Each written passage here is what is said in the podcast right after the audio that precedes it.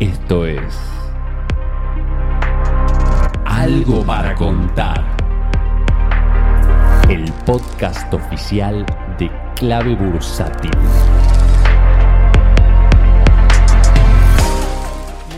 A todos los miembros de la comunidad. Soy Matías Batista y voy a estar haciendo el podcast del día de la fecha. Este podcast va a tener como título 5 consejos sencillos antes de empezar a invertir. Así que comencemos por el primero. Los expertos no siempre aciertan. Generalmente estamos acostumbrados a correr detrás de las opiniones de los expertos y analizar las opiniones de los expertos en mercados financieros como personas que nunca se equivocan. Y en realidad, si bien los expertos tienen muchísimo conocimiento del mercado y de la economía, es muy importante saber que a grandes rasgos se equivocan y mucho más a menudo de lo que nosotros creemos. Hay un estudio que demuestra que el 70% de las previsiones de los expertos son erróneas. Sí, 70%. Yo tuve que eh, mirarlo de nuevo al número para ver si me estaba equivocando o no cuando vi este informe.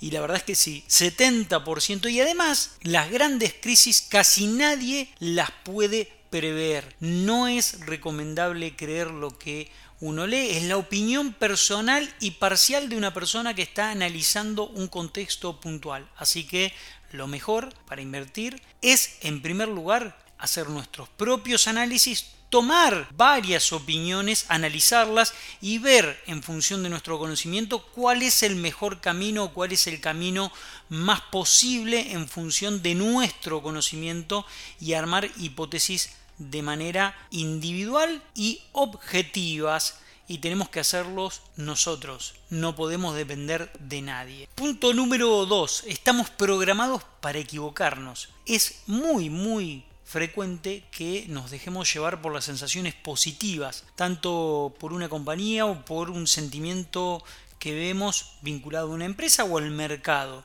Bueno, tenemos que saber que estos son los momentos en donde nos vamos a equivocar, porque estamos programados para dejarnos llevar por las emociones y esto nos hace comprar caro y después esas mismas emociones que nos llevaron a comprar caro nos van a empujar a vender barato, como por el miedo a perder más y más. Entonces, tenemos que saber que nuestra programación sentimental desde el punto de vista de la inversión está armada para que cometamos errores. Tenemos que lograr romper esa programación sentimental y ponernos lo más frío posible a la hora de tomar decisiones. Algo muy difícil de lograr, pero quizás con el tiempo y los aciertos y los errores uno va formando un carácter para tomar las mejores decisiones y achicar el margen de error en esta programación que tenemos a equivocarnos. El tercer punto tiene que ver con que muy pocos inversores baten al mercado. Y si uno mira, la mayoría de los fondos de inversión generalmente nos suelen dar retornos razonables, pero muy pocas veces baten al mercado.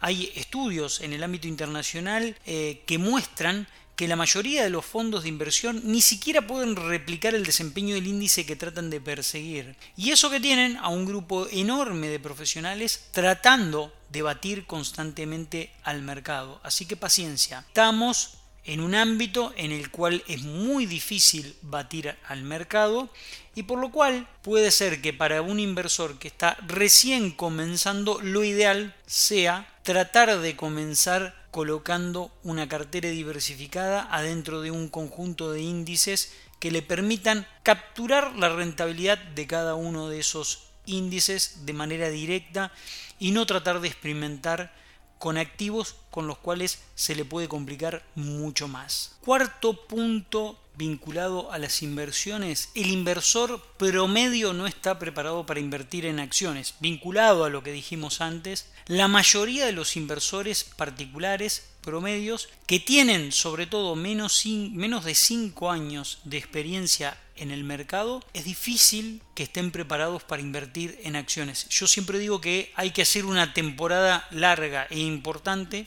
en los fondos comunes de inversión o en los ETFs para dar un paso hacia la renta variable decididamente eligiendo los activos desde el conocimiento que cada uno pueda llegar a tener. Es muy importante tener en cuenta que los inversores promedios no logran tener paciencia y que esa paciencia se revierte drásticamente cuando el mercado va en sentido opuesto a las decisiones que tomaron y es ahí en cuando empiezan a acumular eh, activos que no deberían acumular a donde ve apuestas ganadoras donde no las hay y a donde el inversor deshace posiciones ganadoras y se queda con las posiciones perdedoras. Entonces hay que tener mucho cuidado porque la mayoría de los inversores con poco conocimiento no están preparados para operar acciones y subirse a la volatilidad que, pueden, que estas pueden llegar a tener. Así que mucho cuidado con este punto porque siempre es preferible hacer una temporada bastante larga en instrumentos como los fondos comunes de inversión o como los ETF que nos pueden permitir capturar una rentabilidad que de otra manera no la podríamos capturar mediante la elección de activos. Y por último, el quinto punto es la sencillez y el tiempo como nuestros mejores aliados. Obviamente que después de escuchar los cuatro primeros puntos decimos, bueno, un inversor promedio con muy poca experiencia no puede invertir porque no va a obtener rentabilidad en este mercado. Sí, sí puede invertir y sí puede obtener rentabilidad en el mercado de valores siempre y cuando tenga la paciencia suficiente como para esperar sus inversiones, siempre y cuando tenga un horizonte temporal que mientras más largo sea ese horizonte, mayor probabilidad de éxito va a tener con sus inversiones, mientras más sencillo sea su plan y su estrategia, y mientras más pueda apegarse a una disciplina de inversión vinculado al horizonte temporal, a la sencillez y a la disciplina que exige esa estrategia de inversión en la cual uno puede elegir un conjunto de activos relativamente conocidos, relativamente baratos desde el punto de vista de su valor intrínseco, se suba dentro de esos activos y se quede mucho, pero mucho tiempo esperando los retornos que con el tiempo seguramente van a venir. Siempre es importante que cuando no tenemos el tiempo suficiente para analizar estados financieros, informes, la mejor estrategia es no complicarse. Si no elijo directamente ETF, puedo elegir directamente un conjunto de activos, un conjunto de empresas que sean buenas, que tengan ventas y ganancias sólidas, que no estén endeudadas subirme a ellas y esperar que el tiempo haga su magia y subirme, por supuesto, en un momento en el cual el valor intrínseco de la empresa no esté reflejado en el mercado y tenga todavía mucha capacidad de crecimiento. Este es el podcast del día de la fecha. Espero que les sea de gran utilidad a toda la comunidad de inversores. Nos vemos en el próximo podcast. Un gran abrazo. Si querés enterarte de la última información del mercado en tiempo real y sin costo alguno, sumate a nuestra comunidad de WhatsApp en clavebursátil.com barra comunidad.